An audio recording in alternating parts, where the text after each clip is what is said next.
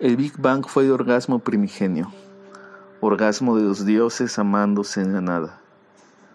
Cada vez que te amo, repito la génesis universal, protones y neutrones, neutrinos y fotones saltan de mí encendidos a crear nuevos mundos, centellas y meteoros se cruzan con mis gritos. Te amo mientras mis pulmones crean la vía láctea de nuevo y el sol vuelve a nacer redondo y amarillo de mi boca. La luna se me suelta de los dedos. Marte, Plutón, Neptuno, Venus, Saturno y sus anillos, las novas, supernovas, los agujeros negros, anillos concéntricos de galaxias innombrables se desgajan de mis contorsiones. Soy Gaia, soy todas las diosas explotando entre luz de centellas, tu planeta de fuego prende mis luces todas. Brotan mundos, cometas, meteoros, se hacen trizas, lluvias de estrellas danzan en el arco del éter. Nace por fin la tierra sus edades de magma y cataclismos. La primera partícula de vida moviéndose en la hierba, su sicidio. Y luego es el silencio, velocidad de materia que se dispersa en círculos tus soles y mis soles se asientan en su espacio. Es el frío y la grandeza del tiempo, la eternidad, el azul y el rojo, los sonidos, la estática.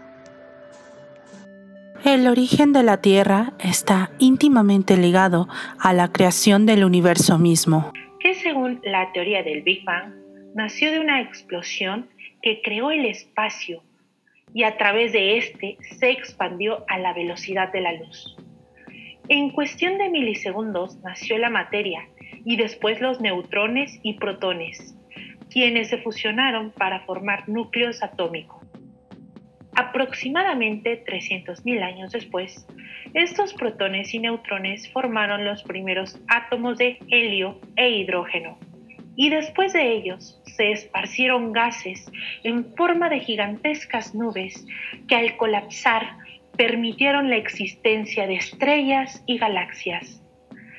De este gran mecanismo surgieron elementos que permiten la vida en la Tierra, carbono, oxígeno, nitrógeno, azufre y fósforo.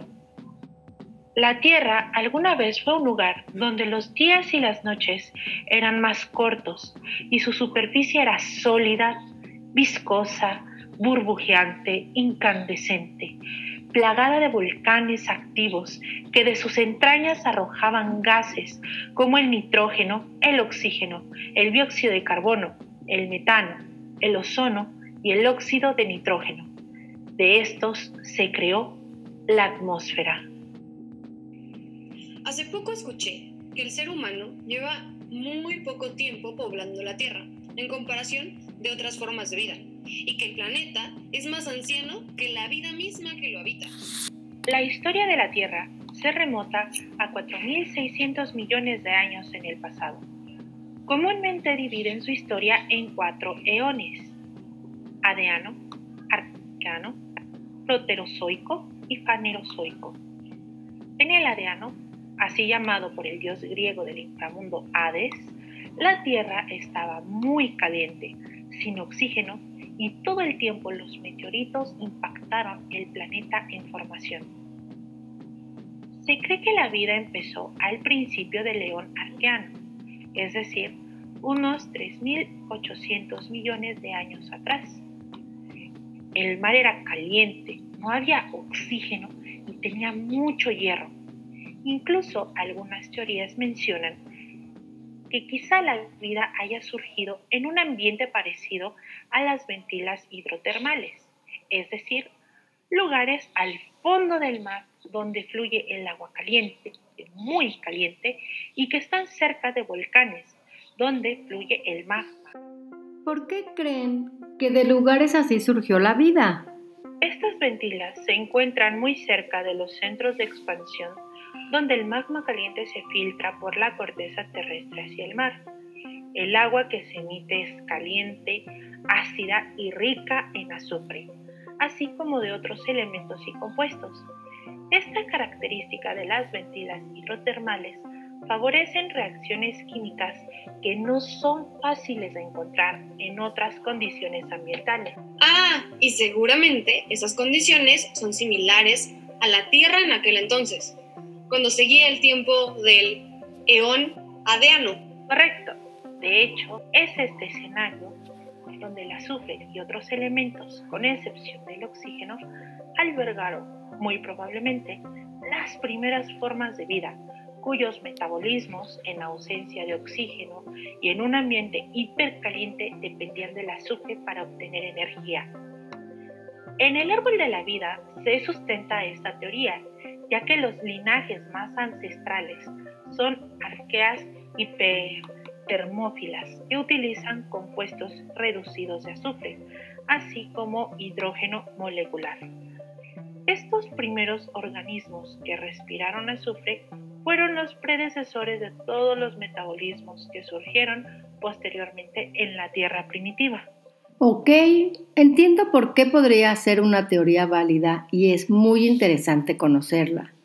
Pero a mí me gustaría saber qué papel juega el carbono, ya que recuerdo que de más chica mencionaron que este elemento era importante para la vida, o eso creo. El carbono es uno de los elementos que el planeta tiene en mayor cantidad y sí, es fundamental para la vida en la Tierra. ¿Por qué? La presencia o ausencia del carbón define si una molécula es orgánica o inorgánica. Además, cada organismo sobre nuestro planeta necesita de este elemento para sus estructuras, energía o ambos.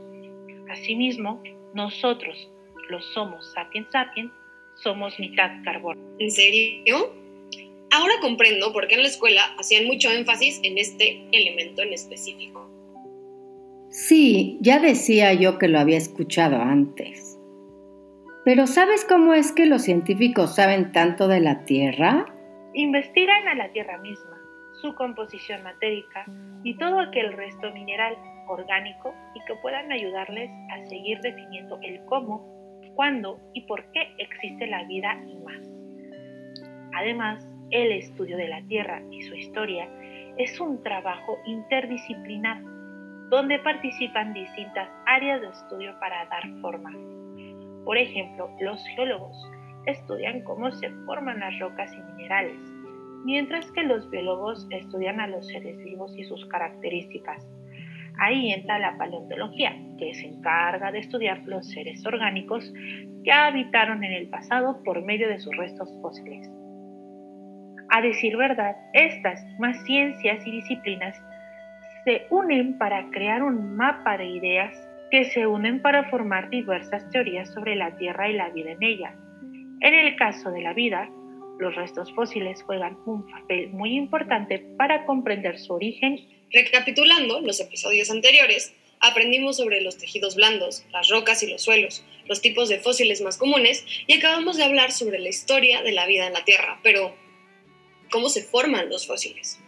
Bien, estos son el resultado de una serie de transformaciones que se producen en los restos orgánicos. El contacto con la lluvia, el viento, el aire y los organismos descomponedores facilitan la degradación de los organismos muertos. Pero mientras más rápido sean enterrados, más posibilidades tendrán de convertirse en fósiles.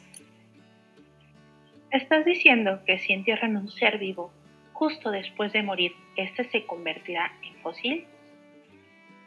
En teoría sí, pero la realidad es que para que un organismo sea fosilizado depende de un sinfín de condiciones y características específicas. Entre ellas, se encuentra el tipo de suelo, las condiciones climatológicas, los minerales y además debe pasar por algún proceso de fosilización. ¿Cómo? Es decir, que la fosilización depende de la composición química del organismo y el ambiente al que está expuesto. A partir de ahí se desarrollan diferentes reacciones químicas que provocan la fosilización del ser vivo debido a las características que conforman los órganos internos y los diferentes tejidos, dan paso a ser los primeros en desaparecer, mientras que las carcasas o huesos facilitan la formación de fósiles, ya que contienen mayor cantidad de minerales. Es así como dentro de la fosilización se encuentra la mineralización, Este es uno de los procesos más importantes y se da en los huesos, cuando los restos orgánicos desaparecen y con el tiempo las capas de arena quedan acumuladas encima y el agua se filtra a través de ellas, llevando minerales a los huesos y convirtiéndolos en rocas. A ver si entendí bien. Los procesos de fosilización se deben a reacciones químicas, las cuales dependen del medio ambiente, el organismo y los componentes que presenta el enterramiento. Exacto. Los procesos químicos de la fosilización se dan cuando los restos quedan enterrados en sedimentos. En primera instancia, se da pie a que las materias orgánicas o tejidos blandos se descompongan por medio de bacterias, dando como resultado, en algunos casos, la formación de petróleo en caso de organismos animales y humus en caso de organismos vegetales. Posteriormente, las partes duras sufren un proceso de mineralización por intercambio y aporte de sustancias químicas que están contenidas en los sedimentos. ¿Y cuáles son los procesos de fosilización? El proceso de fosilización inicia cuando el organismo muere y termina cuando el fósil es hallado en una roca. Durante el proceso, algunos organismos pueden conservarse sin modificaciones y otros sufren transformaciones complejas. Entiendo, pero entendí que existe más de un proceso. ¿Es así? Sí, son varios y dependen de las condiciones de entierro, ya que la diversidad de minerales y tipos de suelos se relaciona directamente con el tipo de fosilización. Entre ellos se encuentra la carbonatación, la silicificación, la piritización, la fosfatación y la carbonificación. ¿Quieren que les explique de qué trata cada uno? Sí, por favor. Bueno, la carbonatación es el proceso de fosilización más frecuente. Este consiste en la sustitución de los restos orgánicos, como huesos o conchas, por carbonato de calcio en forma de calcita. La silicificación se da en determinados casos donde el sílice proporciona una reacción química que actúa como agente fosilizante, dando como resultado la caledonia. Es así como se genera una estructura llamada anillos de Bequita. Este proceso se puede encontrar en todo tipo de suelos, incluso en las rocas calizas. El siguiente es la piritización, la cual se da cuando la materia orgánica se descompone en un ambiente carente de oxígeno, originado ácido sulfídrico que reacciona con las sales de hierro y producen sulfuros de hierro, que se encuentran generalmente en la perita y en la marcasita. Este proceso es el resultado de la sustitución de las conchas y esqueletos. Se reconoce por darles un aspecto metalizado a los fósiles. Otro proceso de fosilización es la fosfatación, la cual es una de las formas más frecuentes de fosilización de vertebrados, sobre todo en altas concentraciones de restos. Este proceso se da ya que el fosfato de calcio hace de agente fosilizante. Al ser el componente principal de dientes y huesos, este se fortifica con el carbonato de calcio presente en, en, el sedimento que penetra en los poros internos del esqueleto. Por último, se encuentra la carbonificación, la cual es la forma más común de las fosilizaciones de los restos formados por la celulosa, como son las plantas y los vegetales, y también de esqueletos formados por quitina, como los antrópodos. Este proceso se da mediante la acumulación de troncos y hojas. En un ambiente con ausencia de oxígeno, en primer lugar, produce humus. Si el proceso continúa aumentando la presión y con una progresiva sustitución del resto de los componentes orgánicos por carbón, acaba formándose carbón. Es decir que son procesos físico-químicos por los cuales un organismo progresivamente se enriquece de carbón hasta convertirse totalmente en carbón. ¿Y qué pasa con las momias y el ámbar? Según yo también son fósiles, pero no entiendo cómo surgen. Bueno, dentro de la momificación se encuentra la conservación en ámbar y brea. En sí, la momificación es el proceso de conservación de los tejidos blandos por métodos naturales o artificiales. Dentro del campo de la paleontología existen muchos tipos de momificación natural en su mayoría se deben a dos factores ambientales, la congelación y la desecación. Esta última se da cuando los líquidos del cuerpo se evaporan y dejan las partes blandas deshidratadas y conservadas. Uno de los casos más famosos de momificación dentro de la paleontología es el mamut de Siberia, el cual conserva la sangre y la piel en buenas condiciones debido a la momificación por congelación. El ámbar se trata de una resina de los árboles coníferos que llega a conservar fósiles intactos, mientras que la momificación por brea se lleva a cabo debido a las cualidades del alquitrán. ¡Qué interesante! Pero recuerdo que mencionaste algo sobre dos tipos de fosilización. ¿Qué quieres decir con eso? Estas formas están determinadas por el proceso de preservación de los fósiles. Cada una de ellas tiene sus propias variaciones. Los primeros son fósiles inalterados. Esto se refiere a aquellos que presentan cambios mínimos en su estructura y composición original. Se encuentran presentes en brea, ámbar o métodos anóxidos generalmente, así como la reacción de saponificación de los tejidos grasos. En el segundo caso, se tratan de los fósiles alterados, los cuales presentan cambios químicos o estructurales con la diagénesis, siendo esta la más frecuente. Pueden producirse de tres formas diferentes, la permineralización, la recristalización y el reemplazamiento. La primera se da cuando el material orgánico se impregna de sales aumentando su dureza. El segundo caso es cuando los restos son inestables en el ambiente de fosilización y presenta una reacción química de modificación. Por último, el tercer caso se presenta mediante un molde que surge al disolver la materia orgánica por las condiciones físico-químicas del sedimento. Ah, ¿Te imaginas ir caminando a la orilla del lago y de repente encontrarte una piedra y cuando la abres ves que adentro hay un fósil? Sería increíble. Yo no sé dónde están los fósiles, en qué lugares se pueden encontrar. Resulta interesante saber en dónde hay fósiles. Están en muchos lugares, pero para empezar hay que decir que la corteza terrestre está formada de diferentes cuerpos rocosos Existe una palabra para describir estos cuerpos rocosos, la estratigrafía. Un estrato es una capa y en el caso de la corteza terrestre es una capa de roca, que tiene características especiales a otras capas de rocas. A estas características se les llama atributos litológicos. Un grupo litológico es un grupo de piedras con características similares entre sí. Cada grupo tiene ciertos minerales también se definen según su origen, componentes químicos o características litológicas. ¿Qué es eso de litología? Litos es piedra y logos estudio de, así que litología es... El estudio de las piedras. Así es, esto incluye sus características. Se han podido definir aproximadamente 38 grupos litológicos según su origen o composición mineral. Por ejemplo, las piedras volcánicas pertenecen a un grupo, las calizas son de otro grupo. ¿Qué tiene de importante la estatigrafía o saber de las características de las capas de las rocas? Pues conocer las diferentes capas o estratos de la corteza terrestre nos ayudan a conocer la historia geológica de la Tierra. ¿Se acuerdan qué es la geología? Sí, la geología es el conocimiento o estudio de la Tierra.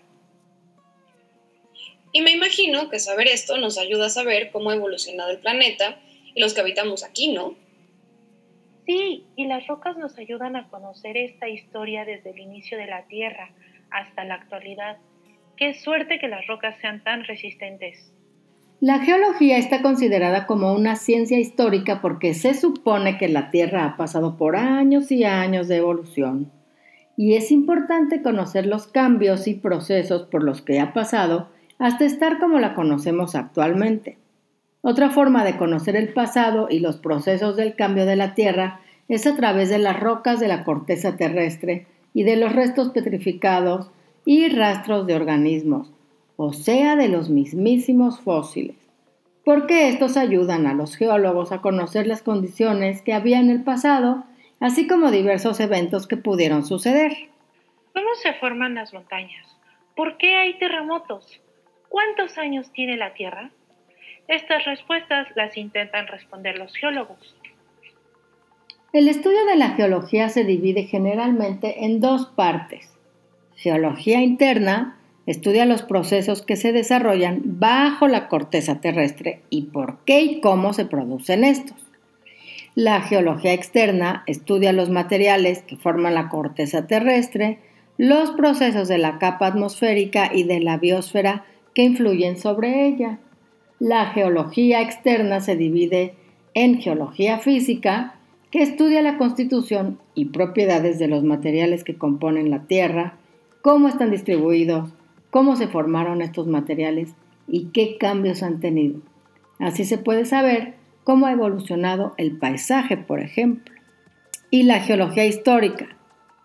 Estudia la evolución de la vida sobre la Tierra, desde las formas más elementales que existieron hace 2.000 millones de años hasta la flora y la fauna actual, incluyendo al ser humano. También estudia los cambios del planeta a través de millones de años, el avance y el retroceso de los mares, la erosión de las rocas y el depósito de los sedimentos y la formación de cadenas montañosas. Entonces, el estudio de los fósiles, ¿de dónde proviene? De la geología se desprenden diversas ramas especializadas.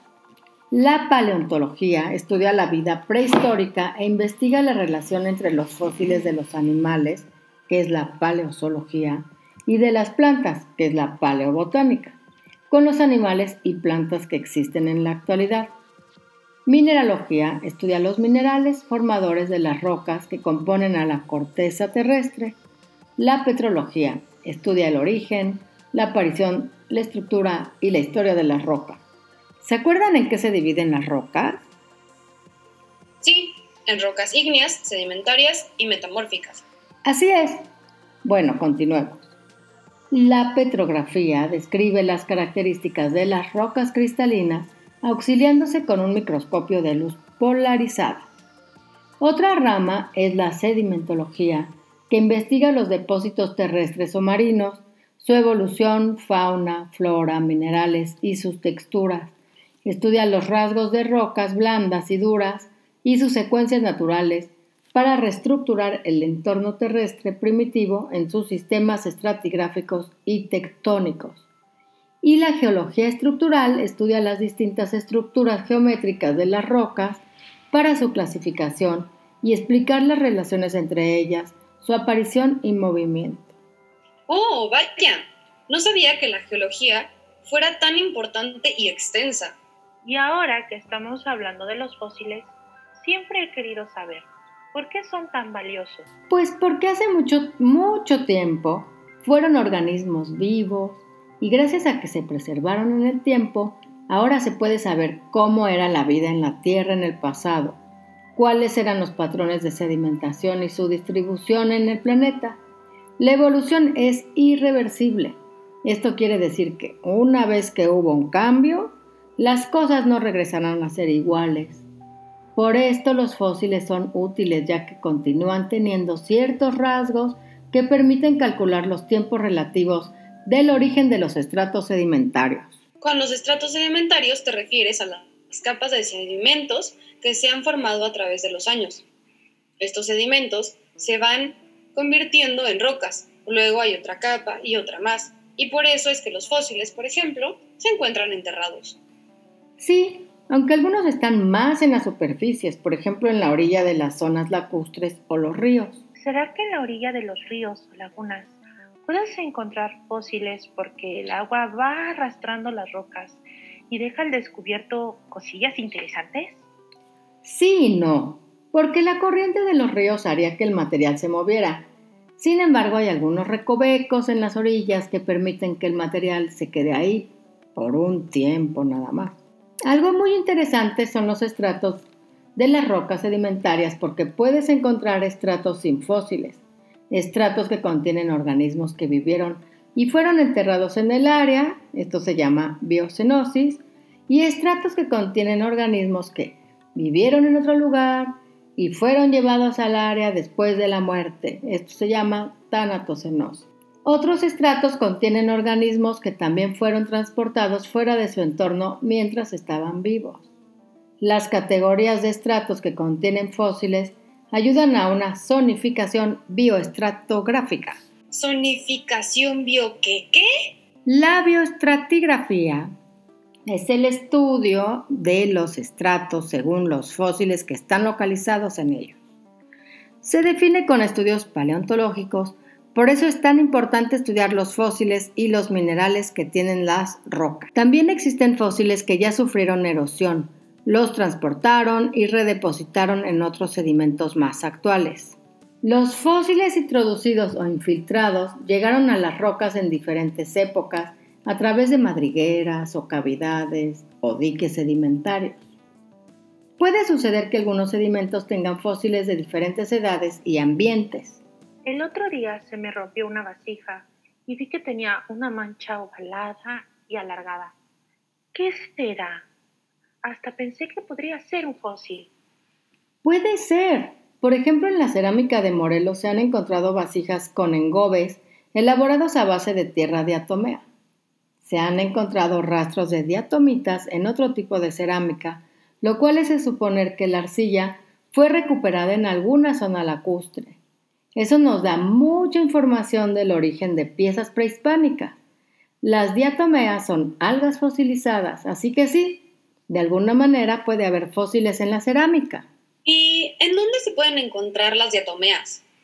En un río, por ejemplo. Y los restos de las diatomeas forman la diatomita, que se conforma por millones de exoesqueletos puntiagudos que son muy pequeños y difíciles de ver a simple vista.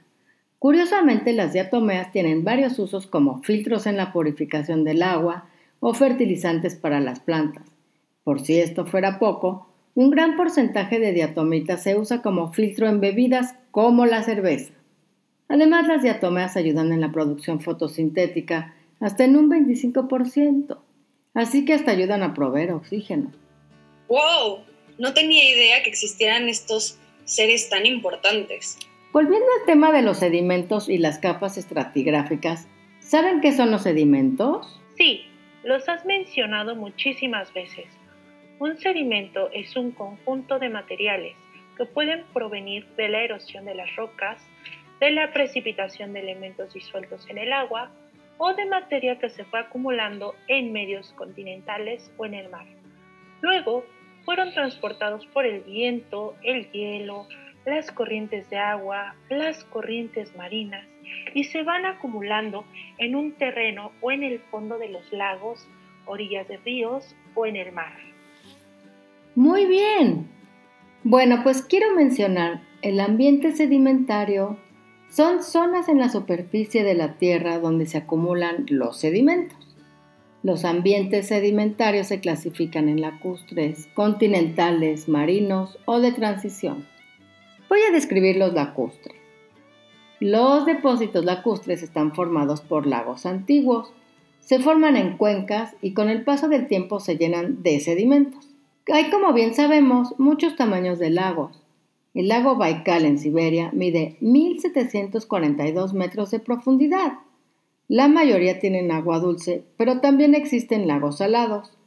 El espesor de los depósitos lacustres también pueden variar. Por ejemplo, el lago Erie y sus predecesores del Pleistoceno se han acumulado a solo 20 metros de sedimento. Pero los sedimentos lacustres del Devónico de Escocia llegaron a tener hasta 4.000 metros de espesor. Algunos lagos y mares son poco profundos y son grandes cuerpos de agua estancada y producen secuencias sedimentarias bastante similares.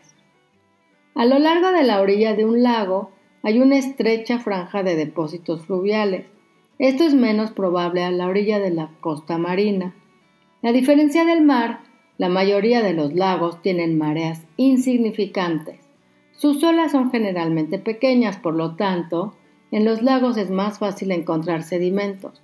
La profundidad de los lagos también puede variar dependiendo los cambios de estación y el agua al secarse y estancarse alternadamente produce una laminación fina que ayuda a conocer los ciclos de las estaciones y cambios en el clima, por lo que también se usa como herramienta paleoclimática. ¿En México existen huesos de dinosaurios? Sí, hay muchas localidades en donde se pueden encontrar desde huesos hasta ignofósiles. Estos son las evidencias como huellas, coprolitos, nidos y cáscaras de huevo. Por lo extenso del territorio se dividió en tres regiones, noreste, noroeste y sur, que comprende a los estados de Baja California, Sonora, Chihuahua, Coahuila, Tamaulipas, Durango, Puebla, Michoacán, Oaxaca y Chiapas. La primera región tiene muchos yacimientos paleontológicos de dinosaurios en el sur de Coahuila. El yacimiento más antiguo hallado está en un cañón de Tamaulipas y los fósiles fechados para el periodo Jurásico temprano de 199.6 a 175.6 millones de años pertenecen a dos dinosaurios carnívoros pequeños. El ceratosaurio, que se caracteriza por tener un cuerno en la nariz, y un herbívoro ornitópodo, es decir, con patas como la de las aves, con tres dedos. En Xochitlapilco, en Oaxaca, se encontraron huellas de animales del Jurásico medio y tardío. Su antigüedad va de 175.6 a 145.5 millones de años. Son las evidencias más antiguas encontradas hasta el 2015. Hay otra localidad en donde se encontraron huellas del Cretácico temprano con 145.5 millones de años en un lugar llamado San Martín Atexcal en Puebla. Hay otro dato interesante. Las primeras descripciones de dinosaurios en el mundo las realizaron en la década de 1820 los naturalistas ingleses William Buckland en 1824 y el señor Mantel en 1825. Y en México el primer registro de fósiles de dinosaurios lo hizo el geólogo alemán Erich Hartmann en Coahuila en 1913. Derivado de este descubrimiento, también se publicó el primer estudio formal en 1926, llevado a cabo por el paleontólogo Werner Hanech. Vaya que es mucha información la que hemos visto el día de hoy. Aún sigo fascinada con la historia de la vida en la Tierra y los procesos de fosilización. Es impresionante cómo la vida de hace millones de años ha llegado hasta nosotros a través de los fósiles. ¿Qué nos deparará el próximo capítulo? Adiós. Adiós.